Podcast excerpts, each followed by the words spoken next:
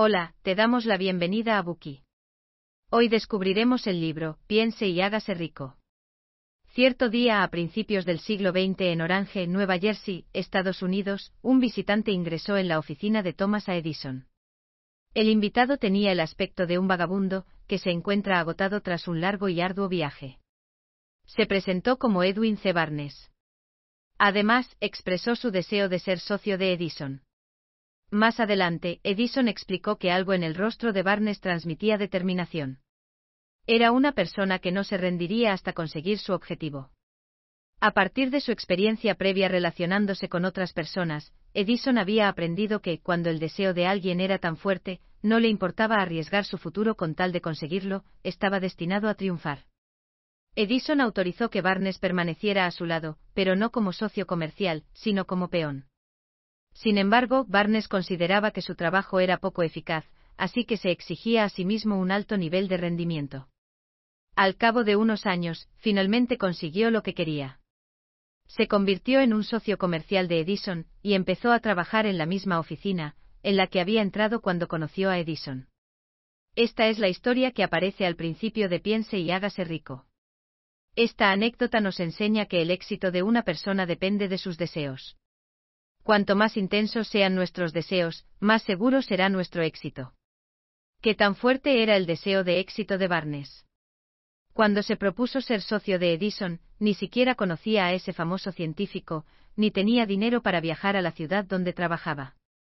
Al enfrentarse a esas dos dificultades, la mayoría de las personas habrían renunciado por completo a sus planes. Sin embargo, ese no era el caso de Barnes. Su deseo era tan fuerte que se subió a un tren de carga para llegar a su destino, conociendo finalmente a Edison. La determinación nos permite superar cualquier obstáculo aparentemente insuperable. Piense y hágase rico, es un libro sobre el pensamiento eficaz.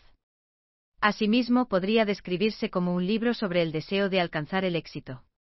En el título, la palabra rico tiene múltiples connotaciones. Más allá de la riqueza y el éxito financiero, dicha prosperidad incluye también la riqueza espiritual, mental y corporal. Desde su publicación en 1937, el libro ha vendido más de 70 millones de ejemplares en todo el mundo, influyendo en la trayectoria de innumerables vidas.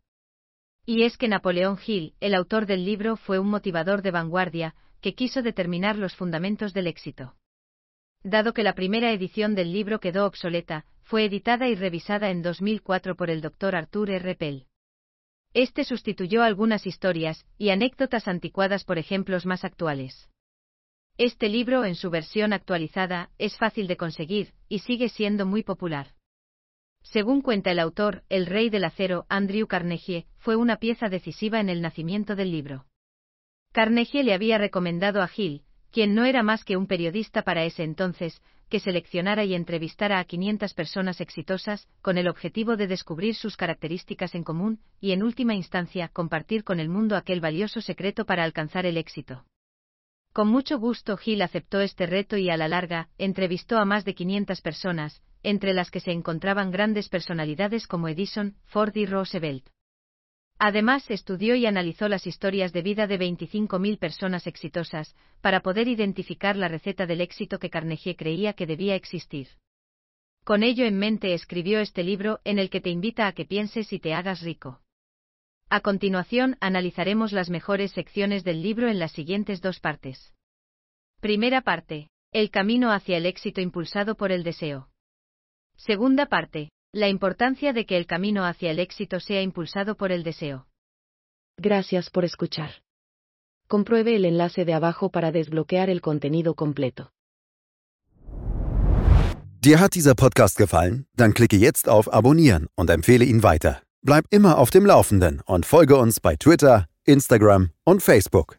Mehr Podcasts findest du auf meinpodcast.de.